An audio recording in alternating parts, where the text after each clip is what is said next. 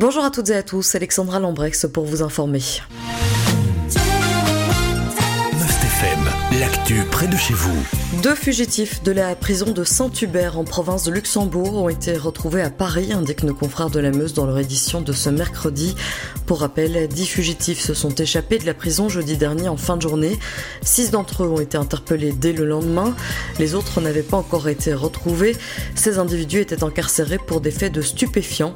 En ce qui concerne les deux personnes interpellées à Paris, des mandats d'arrêt européens ont été émis à leur rencontre afin qu'ils soient remis aux autorités belges. Ils sont en présent incarcérés en Belgique. Deux personnes sont toujours en liberté et activement recherchées. L'enquête est à présent menée par la police de la zone Semois et Lès. Par ailleurs, le procureur du roi du parquet du Luxembourg a indiqué qu'une enquête serait menée au sein de la prison de Saint-Hubert et ce afin de comprendre comment dix personnes sont parvenues à s'échapper en pleine journée de l'établissement pénitentiaire. Une journée d'aide pour compléter sa déclaration d'impôt va avoir lieu à Aubange le 22 juin prochain. Vous pourrez vous présenter avec les documents en question afin d'être aiguillé dans votre démarche pour la déclaration d'impôt 2023 sur les revenus 2022. Au Grand-Duché de Luxembourg, comme chez nous, il est interdit d'enterrer son animal de compagnie dans son jardin. La commune de Wilch a donc euh, décidé de créer un cimetière pour les animaux. Plus précisément, c'est une clairière pour la dispersion des centres qui va être créée. C'est une première au Grand-Duché du Luxembourg, soulignent nos confrères de la Meuse. Les cendres des animaux pesant jusqu'à 100 kg pourront y être dispersées. Il faudra payer 50 euros pour accéder à cette parcelle. Seules les personnes domiciliées au Luxembourg pourront accéder à cette clairière.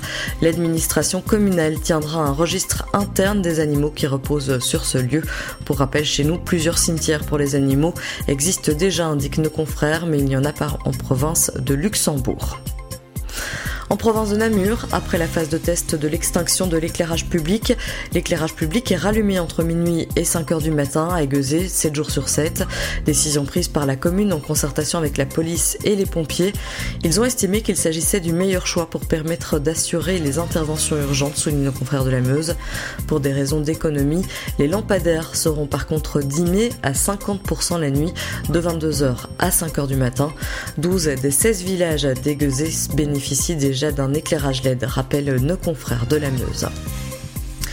Enfin, la piscine du collège Notre-Dame de Bellevue va ouvrir ses portes au public. Une phase test avait été menée en août dernier. Elle a visiblement été concluante puisqu'il a été décidé de réitérer l'expérience sur le long terme. La commune et l'association en charge de cette piscine ont signé une convention courant jusqu'à la fin du mois de décembre.